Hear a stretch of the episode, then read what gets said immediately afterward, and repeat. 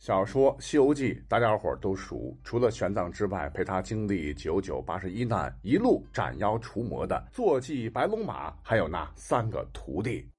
很多喜欢历史的以及喜欢西游的朋友们就问了：那历史上他这些徒弟们有没有历史原型呢？答案是有的。我们就先从挑担子的沙僧讲起。沙僧给我们的感觉，那就是任劳任怨。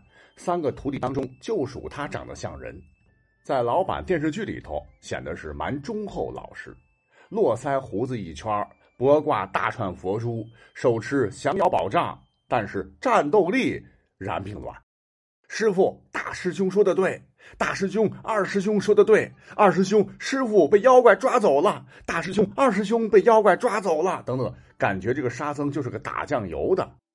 甚至呢，有幽默的网友说，经过千辛万苦的调查，终于知道了《西游记》里头那个沙僧的扁担里挑的是啥了。首先呢，绝对不是衣服，因为他们一年四季就不换衣服；其二，不是食物，因为他们靠的是化缘。那到底装的啥呢？其实仔细观察就知道，唐僧经历十万八千里，皮肤依然白皙，由此可见，这里头装的肯定是上等的护肤品。得，沙僧原来是个化妆品的专业挑夫哈。那实际上，在吴承恩的小说里头，沙僧的形象告诉各位，绝对可以用恐怖来形容啊，绝对不是老版电视剧里演的那样。诸位不信的话，可以不妨翻一下《西游记》的第二十二回，题目叫“八戒大战流沙河，木叉凤法收悟净”。沙僧出场有一段很生动的描写。说一头红艳发蓬松，两只眼睛亮似灯，不黑不青蓝靛脸，如雷如鼓老龙生。身披一顶鹅黄氅，腰束双伞露白藤，项下骷髅悬九个，手持宝杖甚峥嵘。说白了，沙僧当年在流沙河，那就是个红发獠牙、一脸蓝哇哇吃人的怪物。注意哈，他还说。脖颈上挂着骷髅九个，而且呢是大有来头。按道理说，骷髅就挺吓人的哈，他脖梗还挂九个。那在原文当中啊，说沙僧被观音姐姐降服后，曾主动讲道：“我在此间吃人无数，向来有几次取经人来，都被我吃了。凡吃的人头抛落流沙，尽沉水底。”哎，这个水是鹅毛也不能浮，唯有九个取经人的骷髅是浮在水面，再不能沉。我以为异物，索性串在一处，先是拿来玩耍。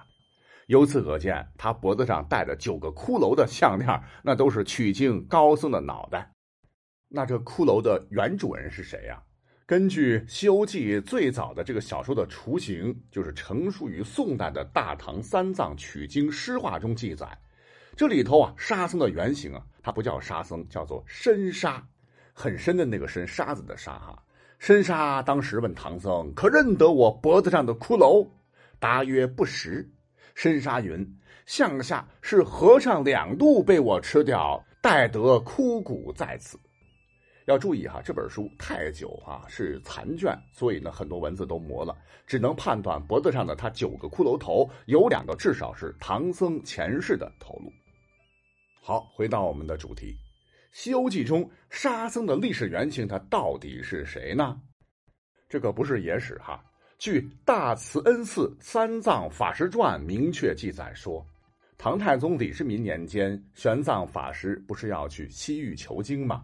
就途经了今天新疆哈密市东南和甘肃交界的哈顺戈壁，竟然失手打翻了装水的袋子，因为他是从长安偷渡出发的。曾立誓言说绝不回头，一定要取得真经，就硬着脾气牵着马往前走，竟然是误入了死亡沙漠。文中说：“西路险恶，沙河阻远，鬼魅热风，过无达者。八百余里，故曰沙河。上无飞鸟，下无走兽，腹无水草。”哎，这就是《西游记》中唐僧身陷的鹅毛都扶不起的流沙河的原型。玄奘连续四天五夜烈日曝晒之下是滴水未进，几近殒命。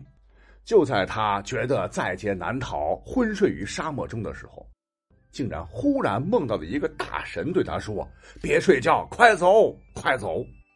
玄奘是突然惊醒，拼尽最后的气力，竟然奇迹的逃出了一条生路。据玄奘后来自己认为，那梦中的这位神奇，唤作深沙神或者深沙鬼，神通很大，来头呢乃是托塔李天王历史原型。来自天竺的，曾在唐朝军旗中所绣的战神毗沙门天王所统御的七千夜叉之首，也是当时丝绸之路的保护神。具体长啥样呢？根据佛教的密宗说，头为火焰，口为血河，以骷髅为颈璎珞，以触皮为衣，以橡皮面为胯膝，以小儿为腹脐，是足踏莲花。那各位呢，再回忆一下刚才讲到的小说当中沙僧的原来的模样，口如血河，骷髅璎珞，赤脚金躯等，基本都是吻合的。那沙僧的原型是谁啊？这个案子已经破了。